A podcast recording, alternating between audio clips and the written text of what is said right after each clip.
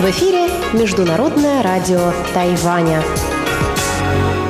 Здравствуйте, дорогие друзья! Вы слушаете Международное радио Тайваня. В студии у микрофона Чечена Кулар. Сегодня 5 июня, пятница, а это значит, что в ближайшее время на волнах МРТ вы услышите выпуск главных новостей и передачи «Азия в современном мире» с Андреем Солодовым, экскурсия на Формозу с Марией Ли и ностальгия с Лилией У. Оставайтесь с нами.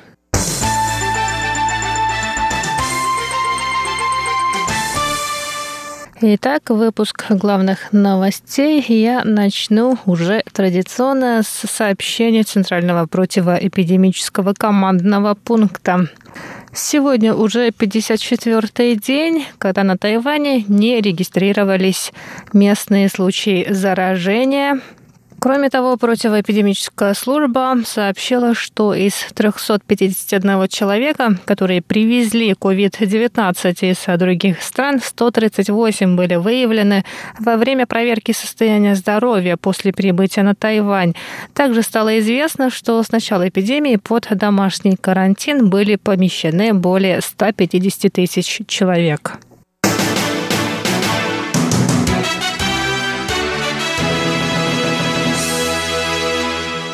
Президент Китайской республики Тайвань Цай Инвэнь встретилась сегодня, 5 июня, с представителем Великобритании на Тайване Кэтрин Нетлтон.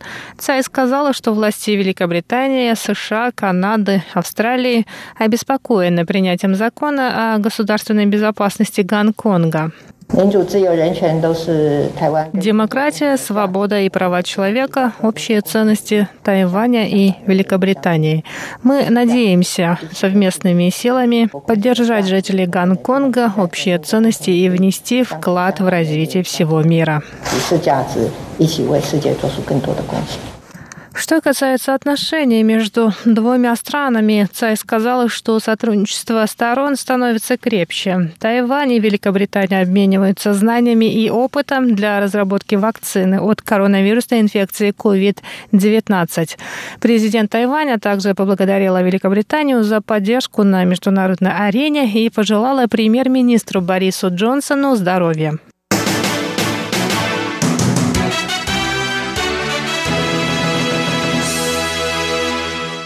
Тысячи людей приняли участие в бдении при свечах в память о событиях на площади Тиананьмэнь, которые произошли 4 июня 1989 года. Участники мероприятия собрались на площади Свободы перед мемориалом Чан Кайши, держа в руках свечи и телефоны с подсветкой. Они почтили память жертв бойни на площади Тиананьмэнь молчанием, продолжавшимся 64 секунды. 64 – число, символизирующее 4 июня. Участники бдения также выступили со словами поддержки продемократических акций протеста в Гонконге. Организатор мероприятия Эдит Джун из Гонконга получила тайваньское гражданство в 2019 году. Она решила провести бдение при свечах в Тайбэе, так как подобное мероприятие проводят в Гонконге ежегодно с 1990 года. Но в этом году администрация Гонконга отменила бдение из-за эпидемии коронавирусной инфекции COVID-19.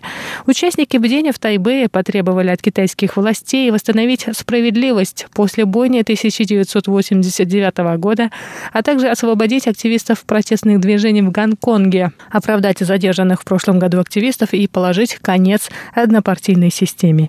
Некоторые участники мероприятия выкрикивали лозунги за независимость Тайваня. В бдении также принял участие Лам Винки, бывший директор книжного магазина Козовой Бэй в Гонконге, арестованный китайскими властями в 2015 году. В прошлом году, после сообщения о возможном принятии закона об экстрадиции администрации Гонконга, Лам прибыл на Тайвань.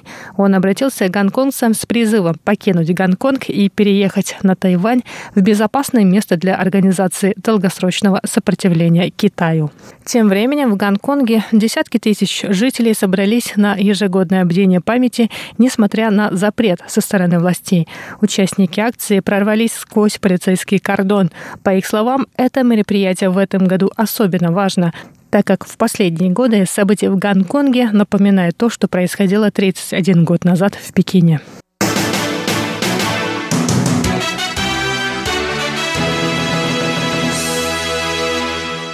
Кабинет министров Китайской республики Тайвань одобрил программу привлечения иностранных инвестиций в исследования и разработки на Тайване. Тайваньское правительство будет выдавать иностранным компаниям, которые планируют сотрудничать с местными фирмами, субсидии на общую сумму 10 миллиардов новых тайваньских долларов. На субсидии могут рассчитывать компании, занимающиеся разработкой новейших полупроводниковых и коммуникационных технологий, а также технологий искусственного интеллекта. Основная Основная цель этой программы – превратить Тайвань в центр исследований и разработок высоких технологий. Правительство и иностранные инвесторы разделят финансирование исследовательских проектов.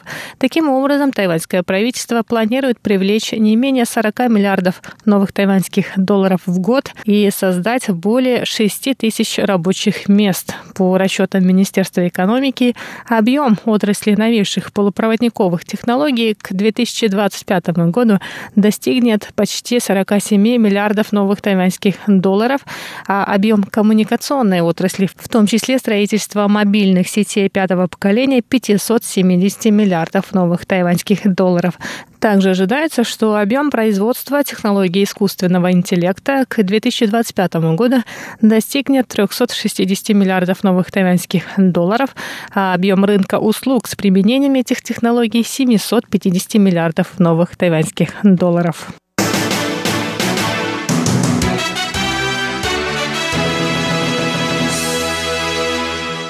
Власти пяти северных административных единиц Тайваня, Тайбэя, Нового Тайбэя, Дилуна, Тайюаня и уезда Илань пришли к соглашению об ослаблении карантинных мер. Правительство Тайваня решило ослабить противоэпидемические меры по всему острову 7 июня.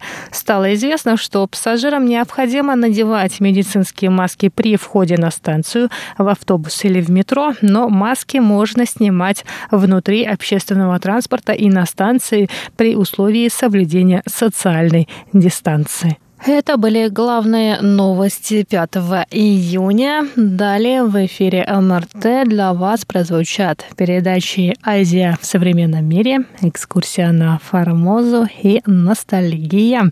Ну а я, Чечена Кулар, на этом с вами прощаюсь. Оставайтесь на волнах Международного радио Тайваня. Я желаю вам хороших выходных и хорошего настроения.